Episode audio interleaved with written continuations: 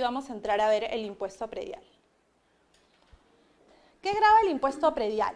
El impuesto predial graba el valor de los predios urbanos o rústicos. ¿Qué quiere decir la ley de tributación municipal cuando se refiere a los predios? Se refiere tanto a los terrenos, a las edificaciones y a las instalaciones fijas y permanentes. Eso está textual en la ley de tributación municipal. Ahora, para poder aterrizar los conceptos, he traído eh, algunas resoluciones, mm, las más recientes que he encontrado, eh, que son algunos pronunciamientos importantes del Tribunal Fiscal, eh, mediante el cual ha tratado pues, de conceptualizar un poco las definiciones que la ley de tributación municipal no tiene. Por ejemplo, la primera RTF señala lo siguiente. Por el hecho que un terreno se encuentre localizado en zona urbana o de expansión urbana, no necesariamente se trata de un predio urbano, como tampoco lo es saber si cuenta con una habilitación urbana otorgada por la municipalidad pertinente.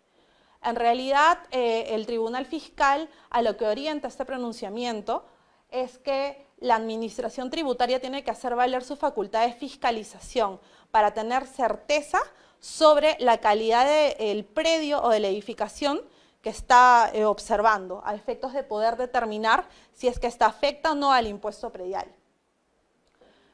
La siguiente RTF es la 5910-7 del año 2009. Señala que la calificación de un predio como urbano rústico no depende de lo declarado por el contribuyente en las respectivas DJs, sino de la calificación que le otorga el mismo la norma pertinente. Vamos a ver más adelante que la norma pertinente a la cual el Tribunal Fiscal ha derivado estas conceptualizaciones es el Reglamento Nacional de Tasaciones. O sea, no depende de que el contribuyente declare que su predio es urbano o rústico, sino que va a depender si el predio y, el trabajo de fiscalización que realice la municipalidad va a adecuarse a lo que el Reglamento Nacional de Tasaciones entiende como predio rústico o predio urbano. Eh, como les comentaba, eh, la siguiente RTF, la 33637 del 2009, señala que dado que la ley de tributación municipal no contiene norma alguna que defina qué es un predio urbano o un predio rústico, deben preferirse los conceptos expuestos por las normas del Reglamento Nacional de Tasaciones. ¿Correcto? Continuamos. Aquí tenemos la definición de un predio urbano y un predio rústico. Eh, el predio urbano, de acuerdo al Reglamento Nacional de Tasaciones, son los terrenos urbanos, las edificaciones y las obras complementarias. Así se considera un terreno urbano al situado en un centro poblado, siempre que se destine a vivienda, comercio, industria o cualquier otro fin urbano y los terrenos sin edificar, siempre que cuenten con los servicios generales propios del centro poblado y los que tengan terminadas y recepcionadas sus obras de habilitación urbana, estén o no habilitadas legalmente. ¿Correcto? Ahora, eh, por el contrario, un predio rústico son eh, los terrenos ubicados en zona rural, dedicados a uso agrícola, pecuario, forestal y de protección, y los seriazos susceptibles de destinarse a dichos usos que no hayan sido habilitados como urbanos ni estén comprendidos dentro de los límites de expansión urbana. Mm, en las municipalidades donde yo he estado, sinceramente nunca he visto un predio rústico. Eh, de hecho, he tenido compañeros que han trabajado en municipalidades como las, eh, las playas del sur, Punta Hermosa, Lurín. En Villa El Salvador entiendo que ustedes también tienen varios varios predios rústicos y la fiscalización que han realizado, más o menos cuál es el trato que han dado o nunca han tenido un problema de calificación de predio urbano o rústico.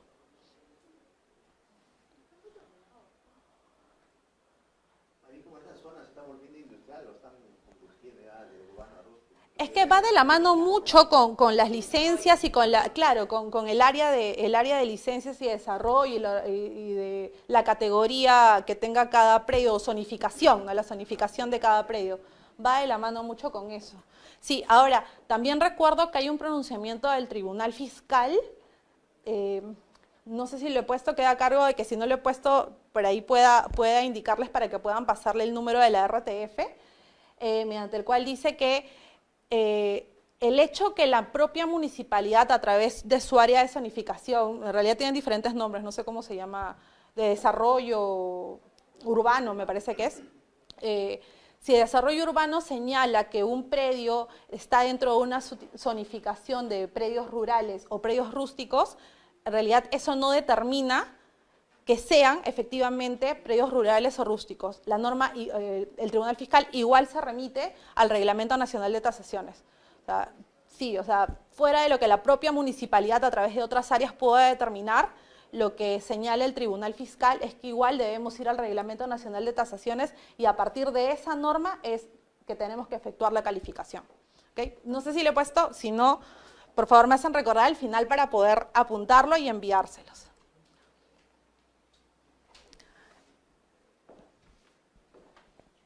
Definición de edificación e instalaciones fijas y permanentes. El Tribunal Fiscal ha determinado que edificación es la construcción que tiene estructuras, instalaciones, equipamiento, que cumple con ciertos elementos para su acondicionamiento y sirve para que en ello las personas puedan desarrollar sus actividades. De hecho, ese es un, concepto mucho más amplio y fácil y general. ¿no? Ahora, eh, dentro del concepto de instalaciones fijas y permanentes, también nos remitimos, como señala el Tribunal Fiscal, al Reglamento Nacional de Tasaciones, el cual señala que las instalaciones fijas y permanentes son todas aquellas construcciones que forman parte del predio que no pueden ser separadas de este sin alterar, deteriorar o destruir el predio. Definitivamente a nivel de fiscalización de las municipalidades siempre se tiene, eh, o yo he tenido muchos casos en los cuales el contribuyente señalaba que cierto bien no era una instalación fija y permanente y por ende no debía ser tomado en cuenta para la determinación de su impuesto predial. Em, por ejemplo, habían antenas dentro de, los, de las casas o eh, las puertas de las cocheras. Recuerdo un montón de casos en verdad bastante extraños, eh, pero en realidad el, resultado o, o la solución a los mismos, hola, ¿qué tal? ¿Cómo estás? Eh, la solución a los mismos pasaba por determinar si es que estas instalaciones fijas y permanentes podían ser sacadas de la edificación, de, la matriz de, la edificación, sin alterar la misma.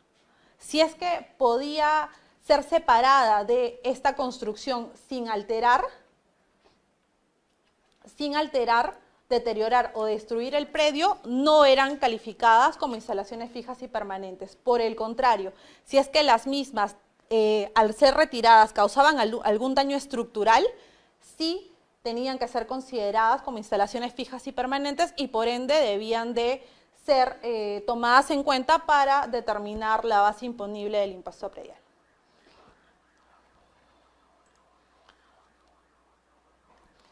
Sujeto activo del impuesto predial. Si bien la ley de tributación municipal no señala literalmente si hay un sujeto activo del impuesto predial, sí señala que tanto la recaudación, la administración y la fiscalización del impuesto depende de la municipalidad distrital donde esté ubicado el predio. ¿Correcto? Em, hay una excepción aquí que es eh, en los centros de las ciudades. Por ejemplo, Lima Metropolitana no es que tenga una municipalidad distrital, sino que acude a la municipalidad provincial.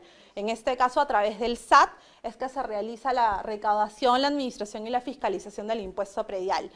Eh, las, otras, los otros distritos de Lima, eh, Jesús María, Magdalena, Villa El Salvador, acuden pues a las municipalidades distritales eh, a, efectos de, a efectos de pagar el impuesto. Eh, esto es lo que les comentaba. Existe la posibilidad de que el tributo sea administrado por municipalidades provinciales respecto de los predios ubicados en el territorio donde ejercen sus competencias, o sea, en los denominados cercados o centros de las provincias. Eh, hay una jurisprudencia de observancia obligatoria del Tribunal Fiscal, eh, en la cual señala que las municipalidades de centros poblados no tienen competencia para administrar el impuesto predial que corresponde a los predios que se encuentren ubicados dentro de su ámbito territorial.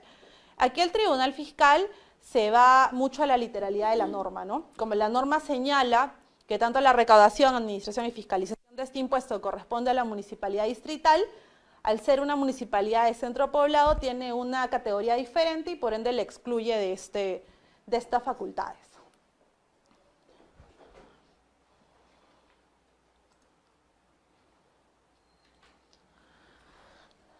Aspecto personal, el sujeto pasivo del impuesto predial. El contribuyente del impuesto predial, eh, bueno, el sujeto pasivo en calidad de contribuyente para el impuesto predial son las personas naturales o jurídicas propietarias de los predios, cualquiera sea su naturaleza. Eh, hay un caso especial en los condóminos, prefiero leerles literalmente lo que dice la norma,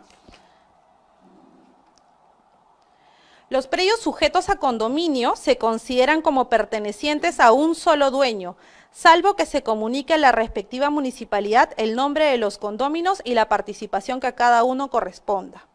Los condóminos son responsables solidarios del pago del impuesto que recaiga sobre el predio, pudiendo exigirse a cualquiera de ellos el pago total.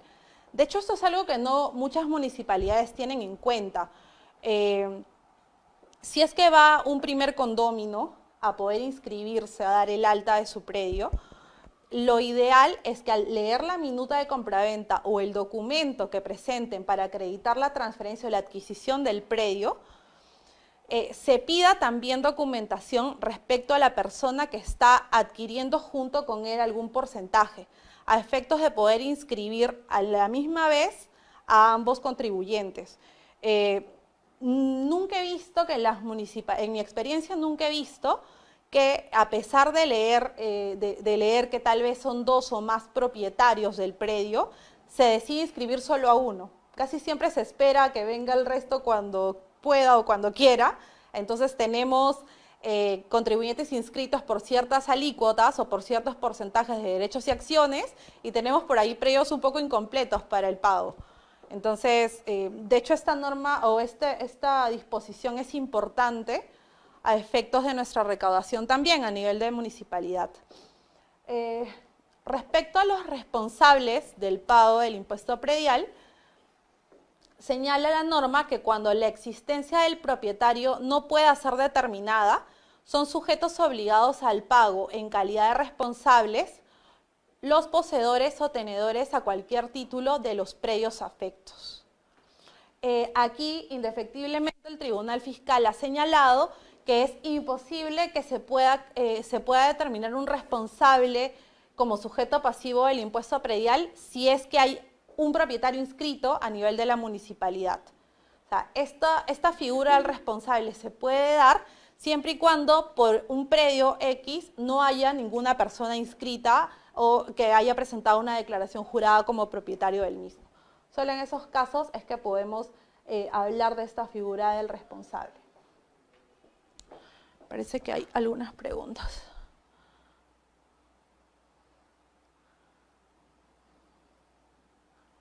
¿De qué manera se pueden realizar los convenios con las municipalidades distritales, convenios con las entidades financieras? Eh, creo que sí pueden leer las preguntas, ¿sí están? Sí, bueno, eso definitivamente depende mucho del área de recaudación y del área eh, financiera de la municipalidad, porque depende netamente, de ustedes que son de recaudación, depende netamente de, de esas áreas el poder realizar los convenios con estas entidades financieras, ¿no? Entiendo que debe ser un proceso un poco más engorroso, pero muy similar al que una empresa cuando quiere, eh, quiere proveer a sus clientes con un pago vía Visa, Mastercard o a través de cualquier banco o plataforma financiera. Eh, de hecho, es un tema, entiendo yo, que al, involucrar una entidad del Estado, como es una municipalidad un poco más engorrosa, entonces, en tanto tienen que haber más documentos firmados, más aprobaciones por parte de los gerentes y jefes de la municipalidad, igual me parece que debe seguir la misma línea que, que una empresa, ¿no? ¿Alguien tiene alguna pregunta hasta el momento? ¿No? Vamos bien.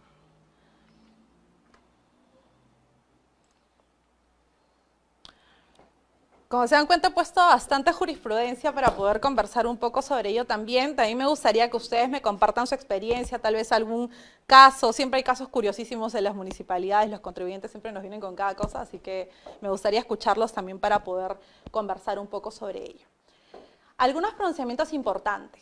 Eh, acá tenemos una RTF de la Sala 11 del año 2010, donde señalan que el supuesto de excepción para que un poseedor sea sujeto obligado al pago del impuesto predial en calidad de responsable es que la existencia del propietario del inmueble no pueda ser determinada, lo que no podría ocurrir si el predio pertenece a un tercero ya identificado, que era lo que les decía hace un momento. ¿no? Eh, de hecho, la norma eh, o el, tribunal ha, resuelto de una manera bastante lógica. Eh, también tenemos una RTF del año 2009 en la cual señala que no se puede atribuir responsabilidad al poseedor del inmueble solo en base a la información que figura en la ficha de fiscalización. Eh, la municipalidad tiene que acreditar que ha llevado a cabo todas las diligencias y verificaciones posibles, entre las que se encuentra la verificación de la información que figura en los registros públicos para establecer quién tenía la calidad de propietario durante los periodos objeto de cobro. Es muy raro ver que una municipalidad eh, inscriba de oficio por un predio. De hecho, recuerdo que en la municipalidad de Miraflores em, determinamos a través de una norma interna, el área de fiscalización determinó a través de una norma interna un procedimiento a seguir a efectos de poder fiscalizar e inscribir de oficio a los contribuyentes que eran propietarios de los predios. Pero sí era bastante difícil el procedimiento en tanto eh, demandaba, demandaba bastante esfuerzo de personal para acudir a hacer las fiscalizaciones, eh, también eh, esfuerzo económico, por así decirlo, porque si bien hay, hay el convenio que tenemos con los registros públicos, en teoría, de todas las municipalidades o de la mayoría de ellas, muchas veces se tenía que pagar por esta información a efectos de poder acreditar y que nuestro querido órgano de control interno no nos caiga. Eh, y bueno, básicamente el Tribunal Fiscal señala ello, pero eh, son casos muy extraños en los cuales eh, entiendo yo que hay municipalidades que tienen este procedimiento interno, como la Municipalidad de Miraflores, no sé si seguirá vigente, para efectos de poder dar el alta a un predio de oficio, ¿no? Y no, no gracias a una declaración jurada. ¿Cuándo nace el impuesto predial? El carácter de sujeto del impuesto se atribuye con arreglo a la situación jurídica configurada al 1 de enero del año que corresponde a la obligación tributaria. Cuando se efectúa cualquier transferencia, el adquiriente asume la calidad de contribuyente al 1 de enero del año siguiente. ¿Ok? Entonces, si por ejemplo el día de hoy yo compro un departamento, no es que automáticamente tenga que pagar por este año el impuesto predial. No, yo voy a ser contribuyente del impuesto predial a partir del próximo año. ¿Okay? ¿Hay otra pregunta? Esa ya la contesté.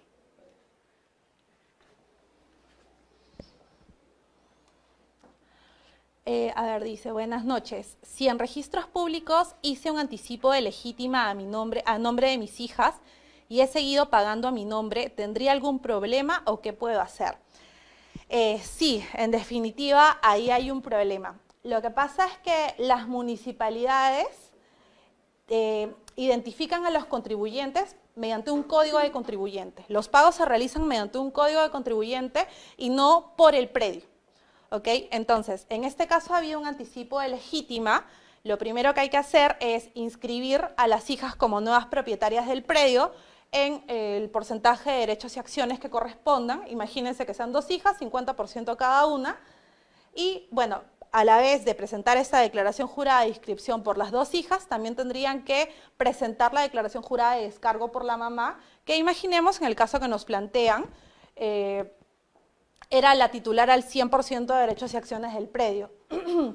si es que se ha continuado haciendo el pago a nombre de la mamá, al presentar esta declaración jurada de descargo, se va a generar un saldo a favor. Entonces, este saldo a favor se le podría solicitar pues la transferencia de pagos, que es una figura que si bien no está en el código tributario, todas las municipalidades eh, que conozco manejan eh, y con ello eh, se podría solicitar pues, la transferencia del código de contribuyente de la mamá al código de contribuyente de las hijas. Y con ello podríamos superar el impasse. Dice, se puede condonar la deuda tributaria. Eh, respecto al impuesto predial, no. No se puede condonar la deuda tributaria. De hecho, las municipalidades lo que podrían hacer es sacar alguna ordenanza a efectos de poder brindar ciertos descuentos o facilidades de pago solo respecto de los arbitrios municipales, que son los tributos que tienen bajo su alcance.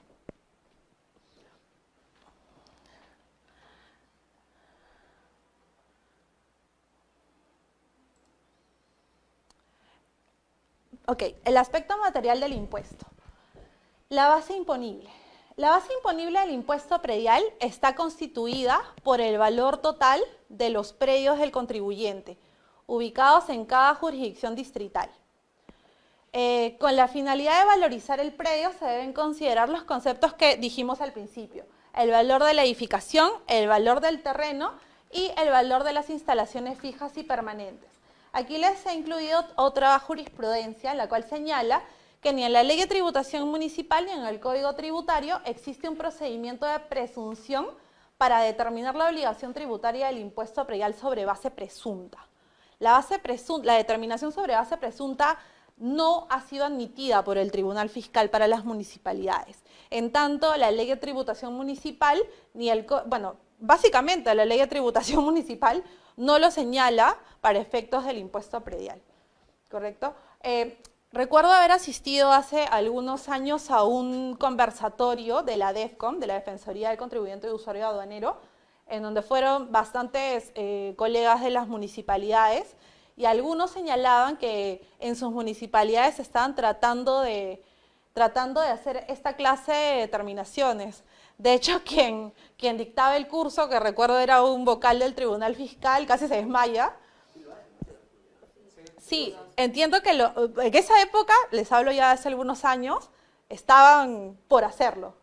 Bueno, pensé que luego de, la cara de desmayo del doctor ya nadie lo iba a hacer, pero me doy con la sorpresa, sí, de, los vocales ya nadie lo iba a hacer, pero me doy con la sorpresa que sí. sí. ¿Ustedes conocen algún caso? ¿En sus municipalidades lo hacen? ¿Sí? A ver si me pueden comentar un poco, por favor, para poder compartirlo. Alguien que se anime. pero sí lo veo, bueno, van a hacer la resulta, luego cuando el contribuyente reclama, ya le hacen la fiscalización. Ya... La certera. También lo que he visto mucho es que realizan una fiscalización, por ejemplo, ahora, y hacen una determinación hacia atrás, ¿no? Retroactiva, los cuatro años por el plazo de prescripción, ¿no? Claro, eh, eso es el hasta el SAT mismo lo realiza, o sea, el SAT que ustedes saben que es como que el, top dentro de la tributación municipal, si ellos lo hacen, todos lo podemos hacer, pero no, lamentablemente el Tribunal Fiscal, ahora vamos a ver más adelante, ha dicho que no, no es posible eso tampoco. De hecho, estamos bastante entrampados a efectos de lograr cierta recaudación, pero seguimos sobreviviendo, ¿no? La ley de tributación municipal nos da bastantes, bastantes trabas, es bastante limitada, de hecho hay, hay, un, hay un proyecto de ley desde hace muchísimo tiempo para modificarla, pero todavía nadie, nadie se atreve a, meter mano en la tributación municipal, a excepción del artículo 19, que es de, los pensionistas, ¿no? Es la única modificación, si a grandes rasgos que ha habido, ¿no? A ver, seguimos.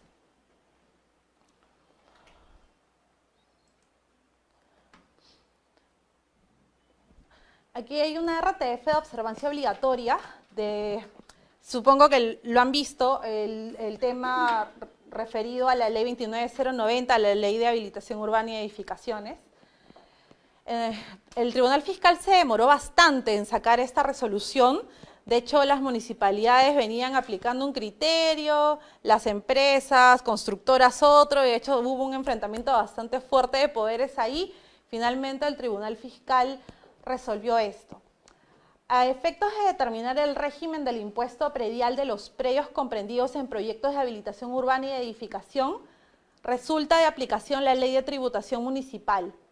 No obstante, para la determinación de la base imponible y la exigibilidad del impuesto por los incrementos del valor de los citados predios, debe tenerse en consideración lo establecido en el artículo 31 de la ley 29090. Vamos a ver qué dice la ley 29090.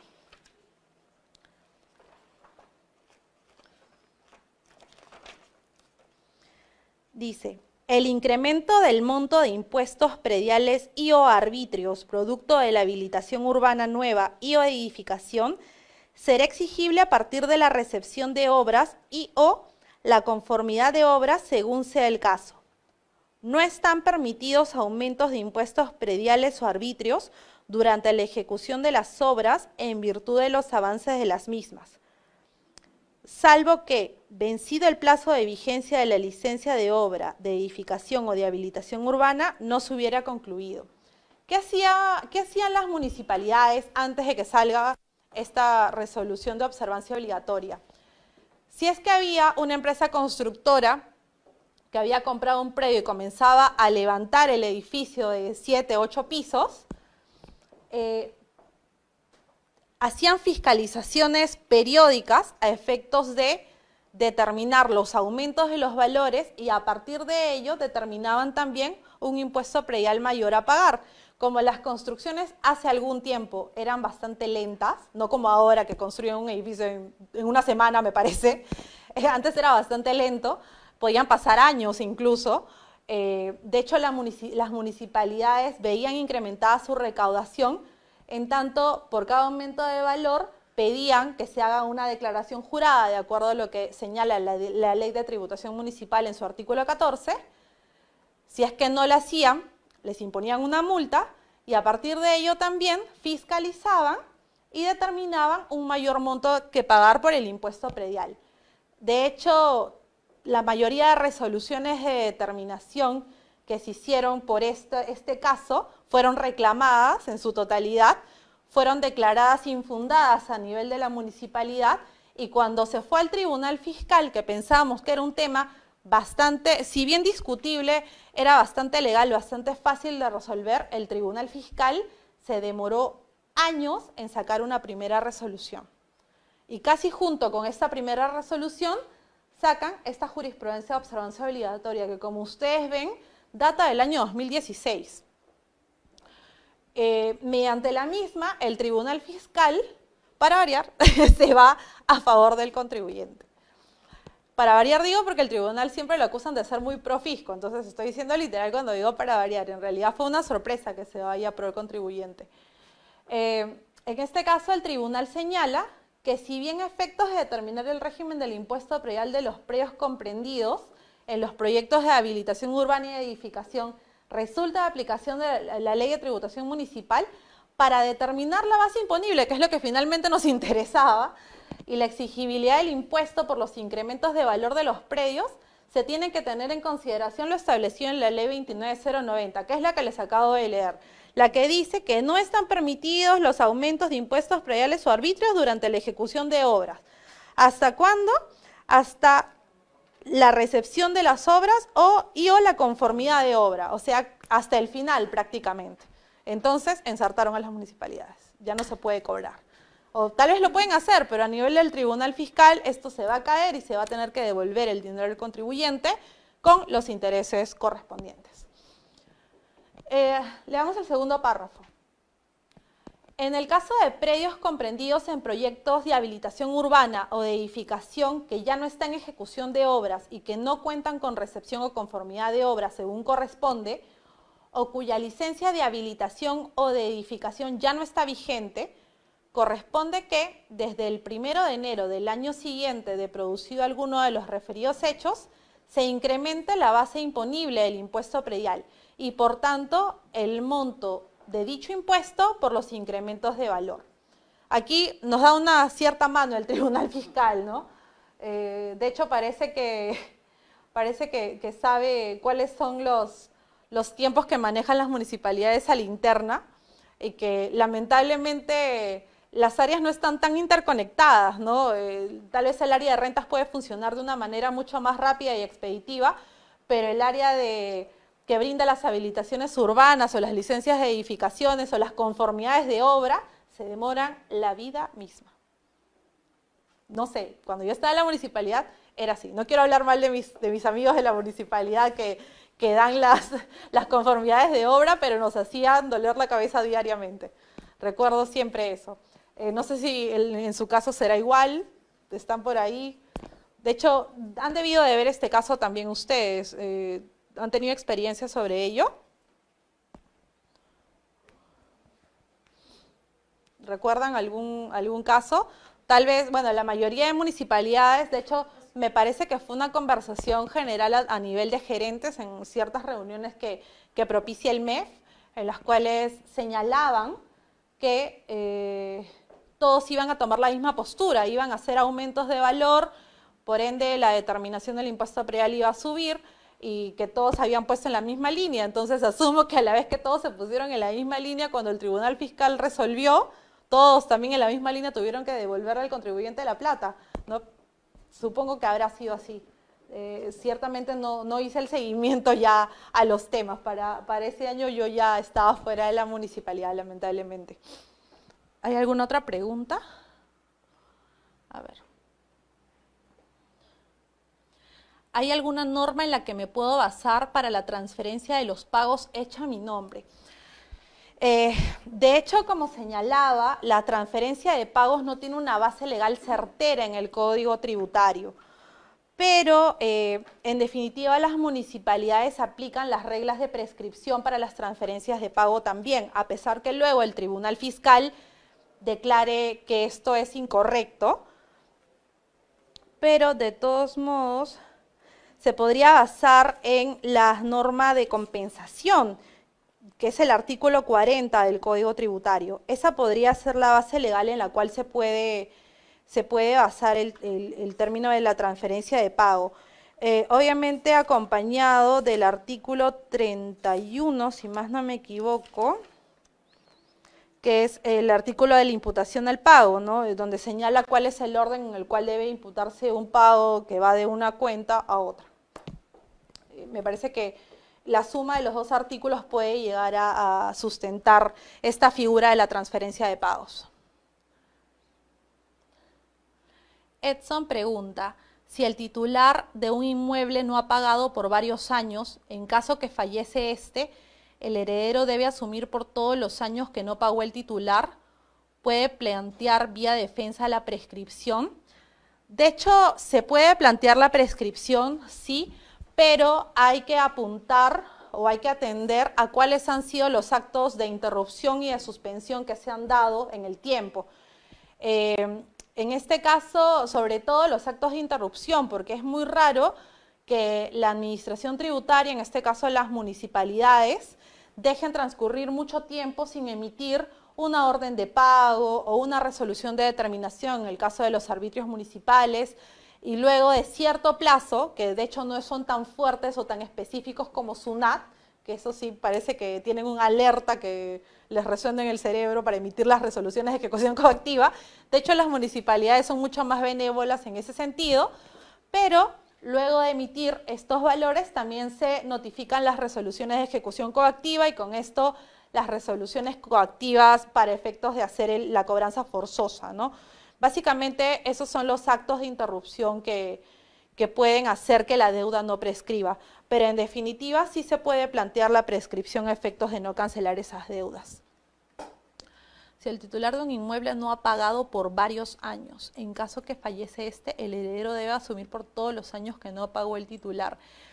Cuando fallece una persona, lo primero que se tiene que hacer es realizar el descargo. Eh, de hecho, eh, la mayoría de personas en este país fallecen intestadas. Entonces, lo que hace la municipalidad es inscribir a la sucesión, eh, teniendo como fecha de corte la fecha de fallecimiento del causante.